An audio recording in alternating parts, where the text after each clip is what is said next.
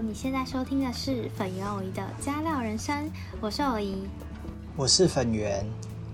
那今天呢，要来跟大家聊聊近期的两件国际大事，这两件其实都影响大家非常的深远。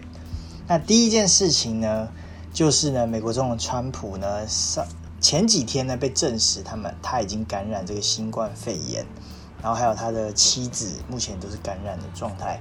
然后他为什么会感染呢？其实，在推断他应该是，呃，他旁边有一个很亲近的幕僚，然后他就是可能跟他一起搭乘空军一号啊，然后一直跑来跑去做造势，所以呢，他也因为那个幕僚感染了，所以他可能也感染了。这样，幕僚是谁啊？那这件事情啊啊，一个女生的，我也不知道她是谁。哦，好，Go。那这件这件事情呢，其因为已经其实大概两三四天了吧，然后大家因这个热头已经过了，就是大家在当下就是非常震惊嘛。但之后呢，我们就会看到，我这边就是觉得有两个重点呢，还蛮值得大家去观察一下后续的发展。那第一个重点就是，我觉得就其实从这件事情看来呢，你可以看到美国的疫情还是非常严重的，因为。其实连可以说美国安全防护最高的总统等级都都会感染这个这个肺炎，就知道美国疫情应该如果是一般人的话，也是危机还是非常大。那当然，美国的感染人数啊、死亡人数啊，基本上都是在世界应该是第一吧，还是前几，基本上就是这样。那第一个，我觉得关。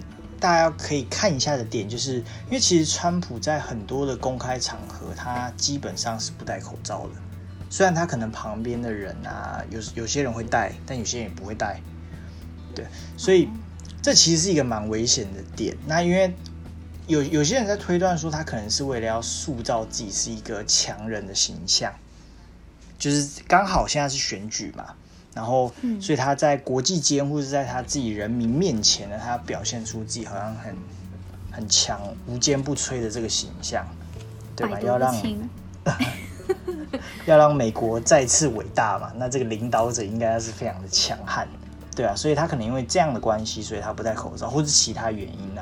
但是他有发表过蛮离谱的一些言论，说什么年轻人对这个病毒免疫呀，什么什么很奇怪的话。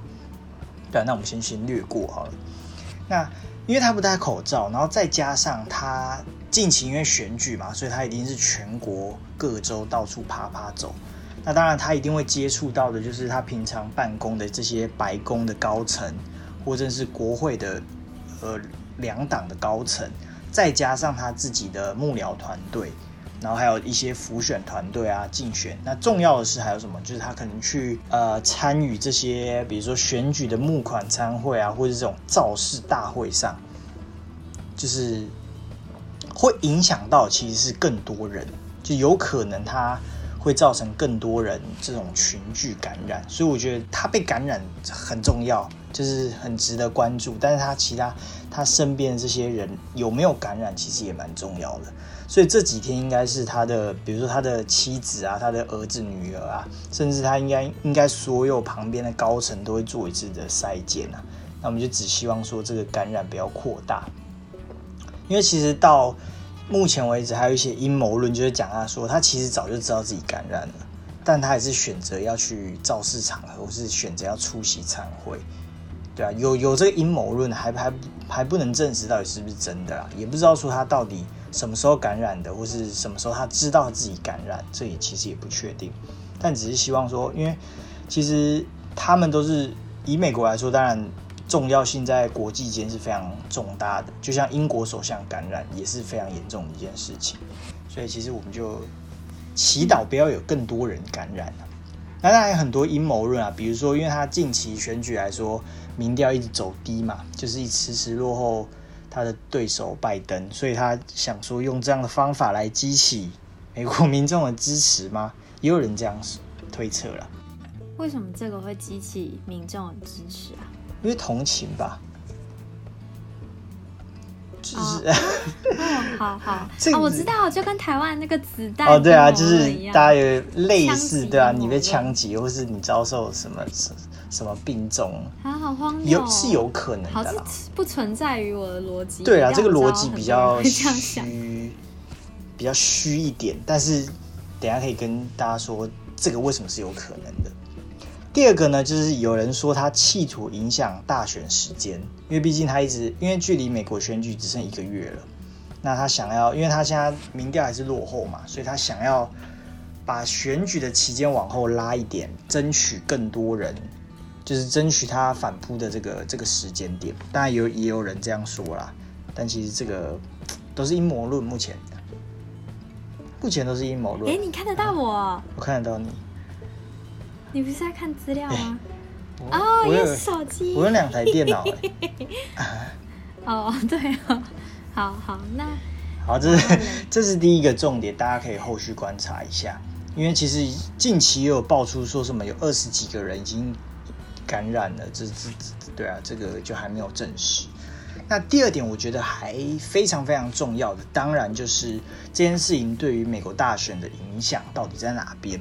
因为美国大选在今年十一月三号、四号的时候就要举行了，距离现在就剩一个月的时间。那呃，其实有两个情况可以供大家参考，就是对这个大选。第一个当然就是川普到底能不能够继续他的选举造势的这个浮选的行程，但到现在应该是因为他现在在治疗嘛，然后也不确定什么时候会好，所以影响是一定会影响，但是他有没有办法在这一个月甚至就是呃赶快好起来，然后有没有办法继续跑行程？其实这个对选民来说。会有一个印象分数，因为假设如果他很快好起来，然后马上开始跑行程的话，说不定会激起共和党的民众的支持，这也不一定。再加上原定计划是总统部分还有两场的辩论，啊，他到底能不能参加，或是用什么方式参加，其实目前也未定。但辩论是全国辩论，大家都在看，所以有可能这场辩论会取消吗？还是继续进行？其实也不一定。这样，所以这是第一个，他到底能不能及时康复？第二个呢，也就是观察到他在染疫之后他的民调变化，那就是刚才连接到刚才为什么会有那个阴谋论，就是他染疫之后有没有可能民调会上扬？原因是有有一组民有一个新闻爆出来说，其实在他染疫之后，他的民调是往上跑的。当然，这个民调可信不可信就，就其实就看大家，因为民调都是参考用的、啊。但确实有一个民调爆出来说，他确实是民调开始往上冲的，所以这阴谋论其实才会爆出来。这样，但，因为大家都知道，其实从选一开始选举开始之后呢，其实川普一直受到主要三件事情的影响，导致他选情一直不太乐观。第一个当然就是疫情嘛，因为疫情这个关系，呃，美国人口感染这么多，死亡这么多，但是他也到处吹嘘说他的防疫是非常成功的，这当然有所矛盾。当然有一些民众也许支持他，也许不支持他，但这件事情就连你防疫防疫到连自己都感染了，那 这个防疫的效果应该有点打折扣啊，所以这件事情应该会造成他选情更加困难。第二点就是因为疫情关系而导致经济的、疲软，也是一个重要的因素。当然，这疲软其实跟中国其实又有关系，所以这这个影响的因素比较多一点。第三个事情就是有关于我们之前可能有提到，就是黑人被枪杀的这个种族问题。对他其实也迟迟没有做呃任何的表态。那这件事情其实也影响到他的民调非常的多，这样。到现在，可能川普感染事情爆出来之后，大概已经差不多快一周或是四五天了。那大家可以去看一下后一周，就是再接下来的一周的状况。其实，呃，美国这个这个国家在选举的时候，跟我们其实差不多。就是我们在总统大选的时候，你最常听到什么什么标语，或是你觉得哪一个地方最重要？台北好，你什么意思？答错，看来你就是一个没有在关心政治的人。什么意思？什么偏乡哦，原住民。你不是一个选举狂热？我不懂啊。不对啊，总总统大选。那那再缩小一点，哪你觉得哪一个区域最重要？什么叫做哪一个区域最重要？你是说赢得那边的票就等于？对对对对对对对，哪一个区域？哪一个区域最重要？上一次我们的中文大选好像有提过，在上上次好像也有提过。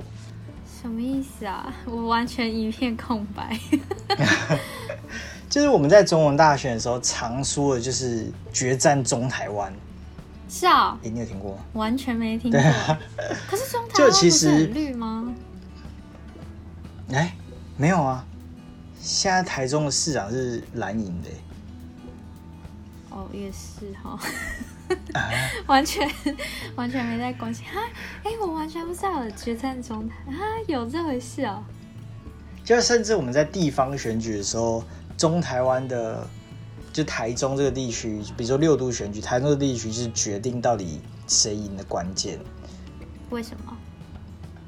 比较摇摆不定嘛，其实没有特别，就跟对，没错，性质比较像。对对对，因为感觉首都圈就会没错没错，就会比较偏右派那一种。吗？对，就是这个呃，算算是这个原因啊。简单来说，就是我比如说我们的蓝绿两党，就是可能各南北嘛，各占。就是以基本盘来说，嗯，那最后要赢得过半的票数，重点就会放在台呃中台湾这个地区。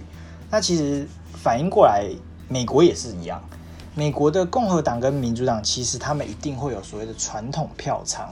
就是哪些州是他们基本上一定稳拿的，哪些哪些就分来分去之后，一定会有那种所谓的摇摆州。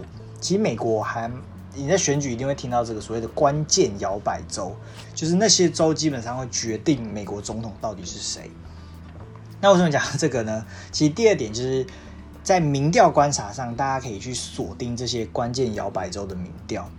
因为像这些州，其实有几个蛮重要的，大家应该是哎，大家应该蛮常听到的。第一个就是佛罗里达州，在第二个就是俄亥俄州，哦，还有，嗯，然后比如说宾州啊，或是威斯康星州啊、亚利桑那州啊等等等这些，其实还蛮多的。那这些州的民调，其实大家可以去参考，大家不用参考什么全国民调，因为全国民调通常不太准。大家可以去看一下，就是每一个关键摇摆州它的民调，因为基本上只要谁拿下这些关键摇摆州的票数，谁就比较有机会当选美国美国总统。那四年前呢，为什么川普会当选呢？原因他南瓜了大部分这些关键摇摆州的票数，所以他当选了。关键摇摆州，对，听起来很酷哦。没错。那因为美国的。为什么我们刚才说美国全国民调不太准的原因，是因为美国的选举制度是所谓的间接民主、间接投票。那如果这个东西大家有兴趣的话，我之后可以再跟大家说，跟台湾的直接民主、直接投票是不太一样的。嗯嗯嗯，对。好，所以大家关注的点就可以放在这些摇摆州身上。那原因什么？因为现在民主党的候选人拜登基本上在这些关键摇摆州都是领先的。那川普就是一路挨打嘛。然后最后一个月就看这些州到底会不会翻盘，还是秉持他原来的基本盘呢？这就提供给大家参考一下。好，好，好，这个是第一个要跟大家分享国际大事。下一个新闻，请开始。啊，下下 下一个呢，就是大家可能比较没有关注，但是其实我觉得也蛮重要的，就是在高加索这个地区。有两个国家，大家知道吗？请回答哪两个国家？高加索在哪？我已经 脱离高加索其实 啊，高加索其实它位于亚洲跟欧洲的交界，所以说有点笼统。其实就在土耳其的旁边啊，大家对于土耳其应该比较熟，因为土耳其这个国家刚好就在欧亚交界嘛。嗯，然后它刚好在旁边一点点。这个通常我们叫做。统称叫做高加索地区，那这个地区其实有非常多的国家，两个主要的国家就是亚瑟拜然跟亚美尼亚。嗯，那这两个国家在近日呢又爆发了冲突。那这个冲突其实，呃，他们这个冲突，等下我会稍微简述一下他们这个冲突，但是已经纠缠了非常久的时间了。主要是，呃，这个重要的原因是什么呢？因为他们爆发这个冲突，其实不是单纯的什么边界上的小型或是零星的打斗啊冲突，或像是那个之前。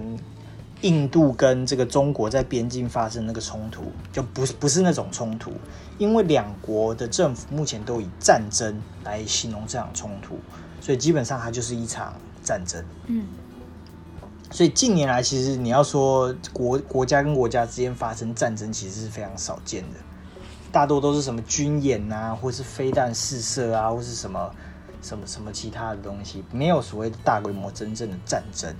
所以这件事情其实也蛮值得大家去关注的。那为什么会这样？呃，他们到底是为什么吵呢？其实为了是其中一块领地，它叫做纳戈诺卡拉巴克地区，非常难念。它它啊，对，大家就想象它是一个地区。那这块地区它其实是在亚瑟拜然的国家境内。所以他们其实不是所谓边境的冲突，不是两个国家为了它的边境在冲突，其实不是，而是这块地区其实本身就是亚瑟拜兰的领土，只是呢，这个地这块地上面住的人大部分都是亚美尼亚裔的人。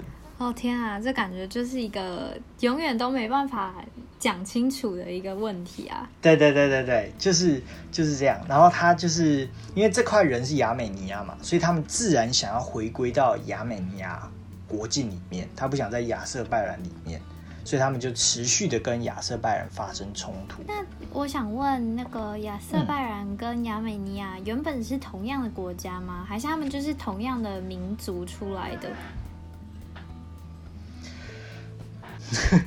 他们应该是原本就是两个不同的国家，只是我等下稍微介绍一下为什么他们演变到现在，就大家就是可以知道说，哎，为什么为什么那一块地突然是亚美尼亚人在上面，但是又在亚瑟拜然的境内？那我下次想听为什么捷克跟那个斯洛伐克是兄弟国？啊？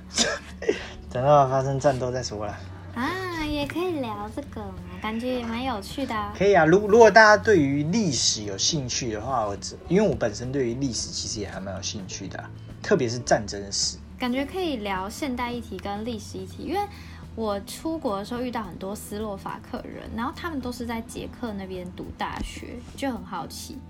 哦，可以啊，之后可以来深入探讨一下，希望大家不要睡着了。好，好，那这样子，因为刚才说到，就是现在目前都是两国政府都是定义为这个冲突为战争嘛，所以其实就相对来说是蛮严重的，而且两国基本上已经开始动员他们的男生了，就是禁止他们的男生国内的男性出国，原因是他随时要征调他们上战场去，然后比如说一些戒严啊，或是一些宵禁啊，基本上都已经开始执行了。所以其实真的是一一场战争。那想跟大家分享的就是，除了就是表面上来说，我们刚才讲的嘛，这块领地，刚才那个很长名字那块地，好像是就单纯的是一个领土跟种族之间的纷争嘛。但是如果你比较呃比较宏观的去看的话，比如说你去研究他们的地缘关系，其实你就会发现，其实高加索地区呢，它其实就位在。俄罗斯呃南南下就是南部，就是俄罗斯如果要往南发展的话，第一个碰到就会是这个高加索地区，也就是说他想要下到黑海啊跟里海附近的时候，就会到这个地方。西边呢就是所谓的土耳其，对，土耳其如果想要扩张了它的势力的话，也会碰到高加索。那南边就刚好就是伊朗。所以它其实这块地刚好就是在俄罗斯、土耳其、伊朗三个大国，或是你把它称为三个区域之间的一个缓冲区的的概念。所以为什么它很常发生冲突？原因是虽然它是缓冲区，但是如果大家想要扩张势力，就势必会碰在一起，同时也是一个容易发生冲突的地方。所以就是一个兵兵家必争之地。OK，好。那我们来讲讲历史好了，就是为什么他们会演变到现在呢？其实这两国的冲突必须要回到探讨到苏联时期，原因是这两国其实当当时候都是在苏联底下，就是比较靠呃共产共产主义这边。那当时候呢，史达林呢为了要拉拢就是土耳其，因为土耳其就刚好中间嘛，欧洲跟东亚洲中间。所以，为了避免土耳其加入西方阵营，所以呢，他同意把这块地方划给亚瑟拜然管辖，然后在这个地方呢，变成所谓的自治自治州。好困惑，你就把那个刚刚你说起冲突的那一块区划划给亚瑟拜然？对。可是这为什么跟讨好土耳其有关？因为土耳其向来把亚瑟拜然视为自己的小老弟。啊啊啊！原来如此。对对对对，所以政治利益他就把那个。对对对对，就是很多因素底下产生的一个种族跟领土之间的冲突。这样，那这个自啊，虽然他成立了自治州，但是里面的这些民众刚才讲过，他还是亚美尼亚人嘛，他们就还是想要回归到亚美尼亚的的怀抱里面。那当时候苏联因为够强，所以。抑制了这种冲突，但是当苏联开始弱的时候呢，哇，这个自回归的声音又开始又开始兴起，所以这时候就是两边的冲突，就是跟亚瑟拜然的冲突又再度展开。所以在这个历史因素底下呢，其实他们已经战就是冲突长达三十年了，就是亚瑟拜然的军队跟亚美尼亚的这些分离主义的分子就开始长期的战斗。然后其实到了一九九四年，双方才签订了一个停火协议，这样。但是后来呢，又开火了。虽然说有非常多的国际组织，比如说欧欧盟、欧洲的很多国际组织啊，甚至联合国都有介入调停，但他们还是打了打的火热，这样。好，大家值得注意的是呢，现在的这块地，就是刚才讲那个名字很长那个地呢。国际上大部分还是承认他们是亚瑟拜人的一部分哦，就是还没有承认他们是他们脱离亚瑟拜人哦，是没有的。没关系啊，国际上也不承认我们是一个国家。哦，对啊，是没错国际承认，听听就好。QQ。好。那除了对啊，所以所以这是他们的历史历史因素，所以导致他们现在冲突不断。那当然近期的时候又爆发更严重的冲突。那当然过去以过去来说，其实俄罗斯跟土耳其都有想要透过亚瑟拜然跟亚美尼亚这两个国家，亚瑟拜然就是土耳其支持的嘛，那亚美尼亚就是俄罗斯支持的，他们都想要透过这两个国家来延伸自己的势力。所以其实。呃，这个有一点像是冷战时候的那个情况，就比如说两个背后主要的大国，冷战时期就是美国跟苏联嘛，那现在可能看起来就是土耳其跟俄罗斯这两个大国，其实它本身不交恶，就是不会在公开上翻脸，或是公开直接派出军队去做战斗等等的举动，他们不会，他们就是派他们底下的小兄弟互相。牵制对方，互相打对方，就所以冷战时期很有名的代理战争、代理人战争，对吧？就是像美国可能透过日本 去在拓展他在亚亚洲的势力，有可能嘛？那中国可能透过什么什么谁国家去拓展他自己的势力，对吧？其实跟那个有点像。但是因为目前是基于这个联合国跟国际上的压力，所以其实土耳其跟俄罗斯并没有很公开的支持他们这两个各自的这两个国家了。因为其实会有一个因素，就是现在来说，我们看到的都是亚瑟拜然跟亚美尼亚之间的冲突。那两个国家的冲突，其实我们可以把它叫做所谓的有限战争。就简单来说，就是两个国家你自己有纷争，你就自己打嘛。你不会影响到其他人，但这这个事件严重的是，或是说最可怕的事情，就是如果今天卷入了更多国家的话，它就变成一场真正的超级大战争。也就是说，今天假设两个他们背后的老大哥也一起公开下去打了，那这个就会变得非常的恐怖。其实就会变成跟一战或者是二战一样，就是一边五六个国家打，一边十几个国家这样打。那就是变得非常的可怕。所以其实，呃，这个局势缩小，嗯，可以很小；说大可以很大。所以大家还是可以稍微看一下这个，观察一下目前的情势变化。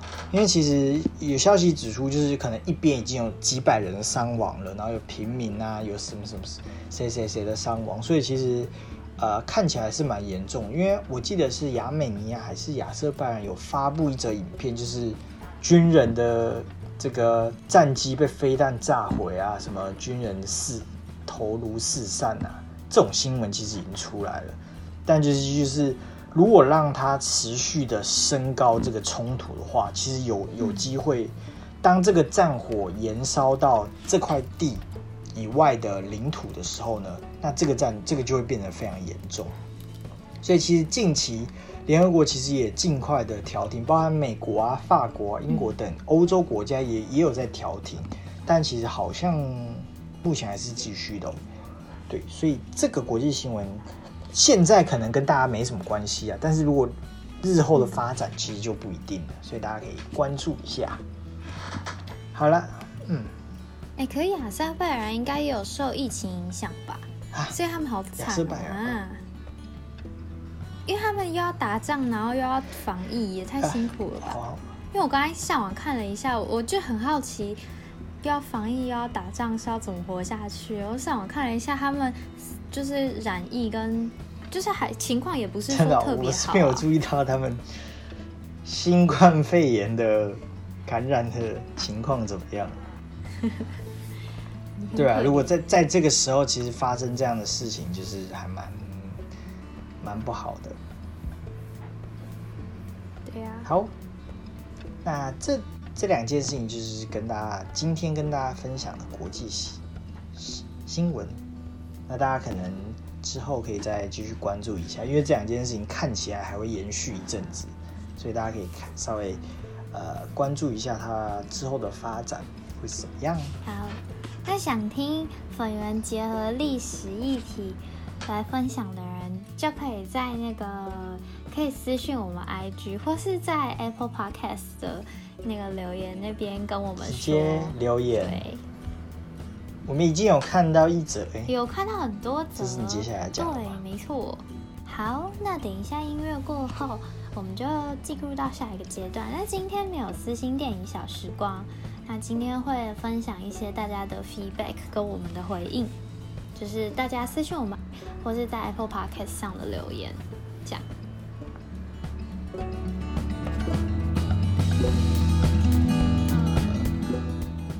OK，好，呃，这边就来跟大家分享一下我们近期收到什么样的留言跟私讯。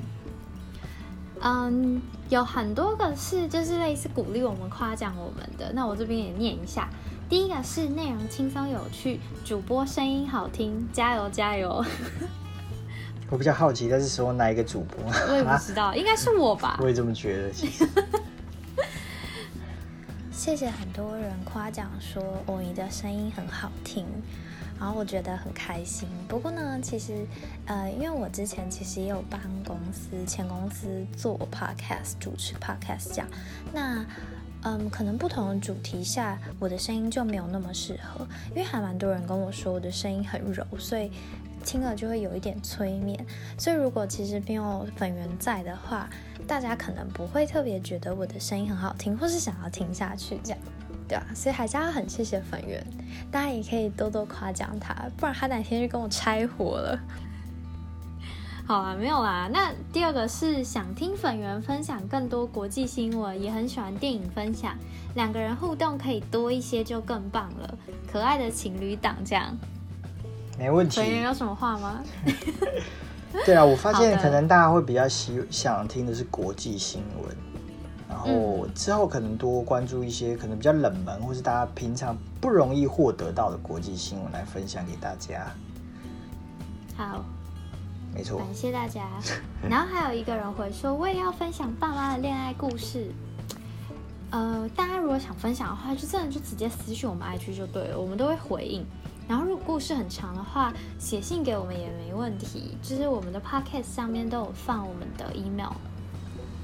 OK，然后呢，再来呢，就是正在听你们的 Podcast 第二集，有家长说小孩要一起睡宿舍，好好笑，听到林董快笑死。那其实类似的留言，我们大概已经收到五则以上，就是大家都说第二集的林董很好笑。发现大家蛮爱这种猎奇故事，真的是蛮有惊无险的。如果我真的有去的话，可能现在就不在这了。大家可能压力太大。好，然后呢，接下来，对大家可能就想听一些有的没的，平常接听不到的事情。好，接下来呢，就是篇幅满刚，篇幅刚好满半小时左右。但是唯一觉得小小强迫症不满足的是，像第一、二集结尾介绍的电影我都没听过，但又很怕踩雷，所以都不能完整听完，就会觉得好像没听到最后，很想知道最后你们是说拜拜还是什么的。其实大家的声音我没有听到，然后我跟粉圆也有讨论说，大家会不会觉得？我们换那个四星电影小时光的地方有点突然，所以我们第七集开始有放一个中间的音乐，做一个小小的间隔，比较不会让人觉得有那种被切割那种突然的那种不舒服的感觉。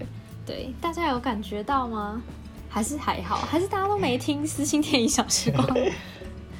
讲完就卡掉了。对。好，然后呢，再来是第二集家教结尾，我觉得收的很好诶，有提醒到一些想做家教但可能想的太单纯的人。你们一定很认真，也很认真的家教才会考虑到跟小孩和家长互动的层面。因为我之前家教也是遇到形形色色的家长，觉得真的进到人家家里会接触到很不一样的真实，感觉可以给一些人想做家教的人多做一些心理准备和历练。谢谢你，就是真的很谢谢这个很认真的回应，因为我看到的时候真的是还蛮感动的，就是很开心有人很认真的听完，对，然后嗯，如果大家有兴趣的话，之后我会想跟大家分享一些更多的东西，我从家教里面嗯的一些体悟吧，就是可能对小孩教育的观点和看法。因为其实我们真的算是蛮，因为我小时候其实也请过一些家教，然后也经历过不少的家教老师，然后对于台湾的教育制度有蛮深刻的想法啦。对啊，所以可以跟大家分享一下。因为我自己从我现在眼光看那些小朋友，都会觉得很不可思议。可是对于我当年来说，因为其实我们的年纪也没有特别大，我们也才。就是离二十五岁也没有特别远，就差不多二十五岁左右。那对，就当时的教育真的是非常的，至少我自己的教育体验是非常严厉的。然后现在小朋友都不及我那时候的五分之一、十分之一，可是我都已经觉得我自己从我的眼视角看，我都觉得他们很可怜了。对啊。那除此之外，大致上的留言资讯分享就是大概到这里，就是近期收到的，大概是算是九月底十月收到的。那除此之外，就想要小小预告一下，说因为有的时候我跟我跟粉圆，其实我们两个真的是很常看电影或者是看影剧，但是有的时候看完就是觉得不推啊，那也不好分享给大家。那每个礼拜推一部的话，其实有一点赶，因为最近就。你虽然有看一些，可是就都没有觉得特别推，所以以后我们主要还是会分享私心电影小时光。但如果暂时没有可以分享的，我们可能就会配合一些可能近况更新啊，或是像今天一样的 feedback，或者是说 Q&A，大家任何对我们的问题，我们就会在里面回答。这样，好，大概就是这样。粉有什么想说的吗？还好，我想回应那个家教啊，因为其实我从小到大都没有补家教。但是我可以跟大家分享一下我的补习人生，我是补非常多的习的人。好啊，那我们因为之后等那个恋爱恋爱特辑过后，又会回到工作发展这一集，对，就又可以跟大家分享蛮多的主就是主题这样子，对啊。好，那今天就先这样喽，谢谢大家，拜拜，拜拜。